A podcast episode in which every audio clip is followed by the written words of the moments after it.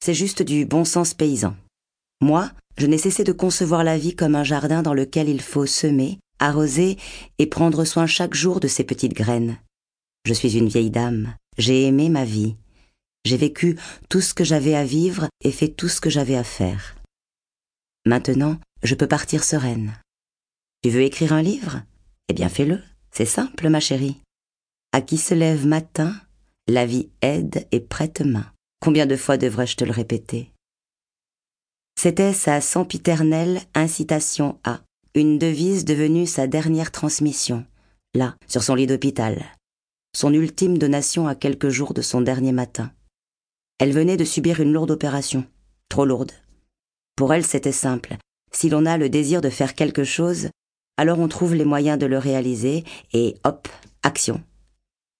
Comme n'importe quelle fille, je me plaignais sans arrêt auprès de ma mère de ne pas parvenir à faire dans une journée tout ce dont j'avais envie.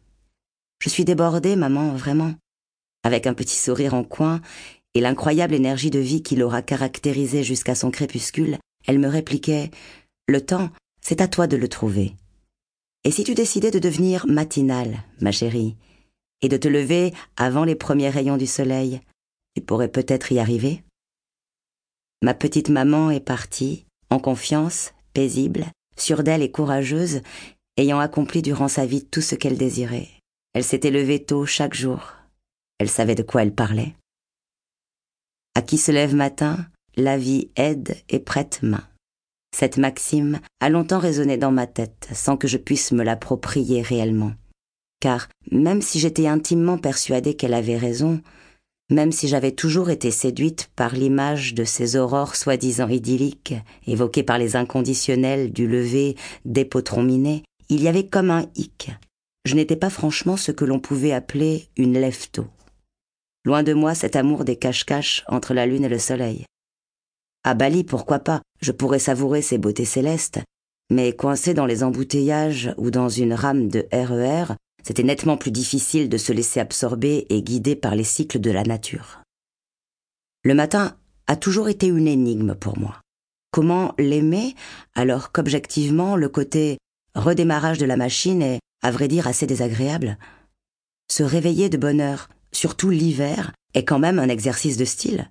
Si pour certains il est vécu comme une renaissance légère et enjouée, pour moi, il a longtemps été synonyme de douleur et d'accouchement fastidieux la sonnerie stridente du réveil, la difficulté à ouvrir les yeux, la reconnexion à la réalité avec, en toile de fond, adolescente, les interros surprises du lycée, ou plus tard, adulte, les solutions toujours plus complexes à trouver pour payer certaines factures. Rien ne m'encourageait à changer mon rapport au matin. Pourtant, ce drôle d'animal, fabuleux, m'a tellement interrogé qu'il y a quelques années, je me suis lancé dans une folle aventure demander à 365 personnes, comme autant de jours dans l'année, comment elles vivaient, appréciaient, se servaient et domptaient ce fameux matin. Pendant un an, j'ai interviewé et filmé toutes les personnes que je croisais en leur posant une seule et même question. Comment et pourquoi tu te lèves? SDF, artiste, banquier, chauffeur de taxi, professeur, étudiant, retraité, cultivateur, célébrité. Ma caméra est devenue un prolongement de moi-même nous ne nous quittions plus. Toute occasion, toute rencontre et tout lieu devenait un prétexte. La rue, le supermarché, un voyage en avion, en train, un trajet en métro à la fin d'un rendez-vous, en pause à la terrasse d'un café, au cinéma, au restaurant et même à l'arrêt d'un feu rouge. J'ai donc réalisé 365 interviews publiées sur mon blog www.365mornings.com. Puis, ce blog s'est transformé en chronique matinale sur France Inter le temps d'un été. Tous ces témoignages, évoquant différentes façons de se lever, de se mettre en mouvement et de profiter du matin, m'ont profondément inspiré. Je ne remercierai jamais assez celles et ceux qui m'ont fait l'honneur de me confier leurs rituels matinaux et partager leurs recettes de bien-être.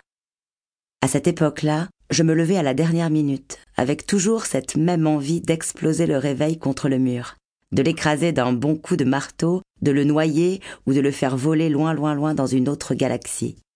Et après, c'était l'enchaînement. De la douche au départ de la maison, je courais en permanence entre la cuisine pour commencer mon thé, la salle de bain pour me maquiller et le dressing pour choisir la couleur du chemisier du jour.